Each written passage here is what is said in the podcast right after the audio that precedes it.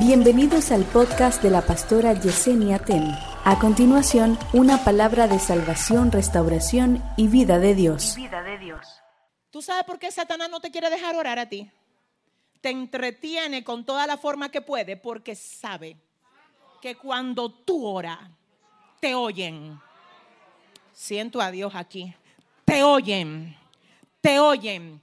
Voy a compartir en mi estado de WhatsApp dentro de un rato, cuando termine el discipulado, un, un arte que me mandaron esta mañana, que me mostraron y me llenó de muchísima... O sea, yo dije, Dios mío, si la gente viera el mundo así. Oiga lo que decía, era un artecito que decía, un Big Mac no, no te cuesta 3 dólares con 99 centavos. Un Big Mac no te cuesta 3.99. No, no es eso lo que te cuesta, es tu salud. Netflix no te cuesta 17.99. Te cuesta tu tiempo de vida. Las redes sociales no son gratis. Te cuestan tu enfoque. ¿Alguien está entendiendo esto? ¿Alguien está entendiendo? Entonces en ese orden siento a Dios aquí, Espíritu Santo. Quiero que oigas. ¿Sabe por qué que te quieren en Netflix? ¿Por qué que te quieren comiendo Big Mac? Porque si te enferma no va a poder tener vida suficiente para alcanzar, alcanzar el propósito que Dios tiene contigo. Señores, entienda. Claro, tú te comes el Big Mac y di que, que tú eres feliz comiéndotelo. Mientras tus órganos se están explotando. ¿Por qué que no es así que te tienes que alimentar? Tú te pasas el día entero en Netflix y que, que tú estás desestresándote. Tú lo que estás es dejando que tu vida se consuma por ahí. Sin ningún fruto te pasan los años. Yo quiero ver qué es lo que tú vas a decir ahorita. Ya tengo dos o tres aquí en una lista aquí. Que lo has hecho todos los años. De que, tienen unos planes. Yo no sé cuántos años. Si le va a dar el aplauso, déselo bien. Miren. Cada año nosotros en el mes de enero decimos, traigan los planes.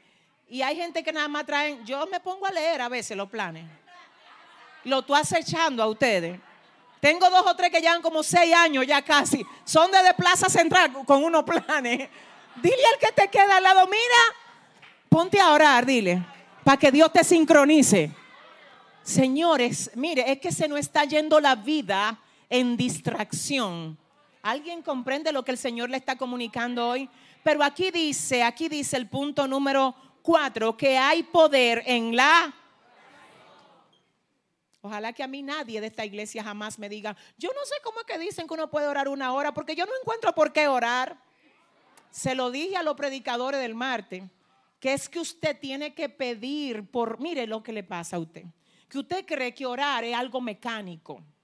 Orar es un diálogo con el Señor, donde usted entra a hablar con su amigo, con su fuente, con su papá, y ahí usted le abre su corazón a papá y le dice, mira Señor, gracias por todo. Comience adorando, comience dando gracias. Y luego pase a presentarle sus planes al Señor, su familia que vive con usted, los que no viven con usted, la gente de la iglesia, todos los líderes de aquí, todos los proyectos que nosotros tenemos. Luego ore por cada una de las familias dominicanas ay, ay. Para que me digan diga, que nada más duran 15 minutos orando. ¿eh? Ore por las ciudades, ore por la nación completa. Luego comience a orar por las naciones vecinas, como Haití. Puerto Rico, comience a orar, interceda por los pastores, por los predicadores, por los ministros. Señores, por Dios, Ore por toda su familia, con los hijos, con los cónyuges, con la familia de ellos. No es igual comenzar a orar por cada uno que decir que Señor te presento mi familia. Así, que usted, así es que la mayoría ora. ¿eh? Entonces pasan cinco minutos de que, que ya oraron. Usted tiene que cogerse esto en serio. La oración es un arma de guerra. La oración es un arma de guerra. Punto número cinco. Cuando traes tus problemas a Dios, él se lo toma personal. La Biblia dice que el Señor le habló a, Isaías para que le dijera a Ezequías, dile que yo escuché lo que hablaron contra mí. O sea, no, no contra ti, Ezequías, no contra Jerusalén, contra mí. Número 6. La Biblia dice que el Señor habla acerca de Sennacherib y de la nación de Asiria diciendo, voy a ponerle garfio en la nariz. Ay Dios, Dios mío, voy a ponerle garfio en la nariz. ¿Qué era garfio en la nariz? Un anillo. Mire, entrado por aquí. Para la gente que se quiere estar poniendo arete ahí, le voy a decir lo que eso significa. Un arete en la nariz, le voy a decir lo que es. Oiga lo que dice el Señor. Dile a él que le voy a poner garfio en la nariz.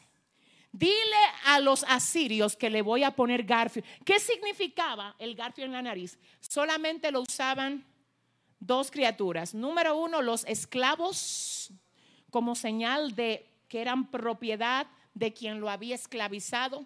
Garfio en la nariz. Dos, los animales de carga.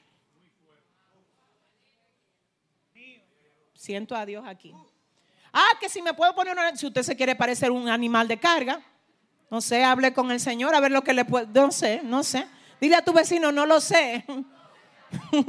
no es conmigo, es con Jehová que usted ore a ver lo que le va a decir el Señor. Entonces, garfio en la nariz. El punto número seis es Dios pondrá a los enemigos garfio en la nariz. Siete, la última palabra la tiene Dios. No era como ellos decían, fue al final como Dios dijo que iba a pasar.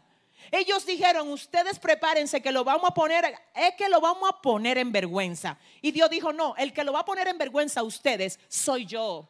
Entonces la última palabra la tiene Dios. El Señor dijo, prepárense, que ellos ni siquiera van a lanzar una saeta dentro de la ciudad.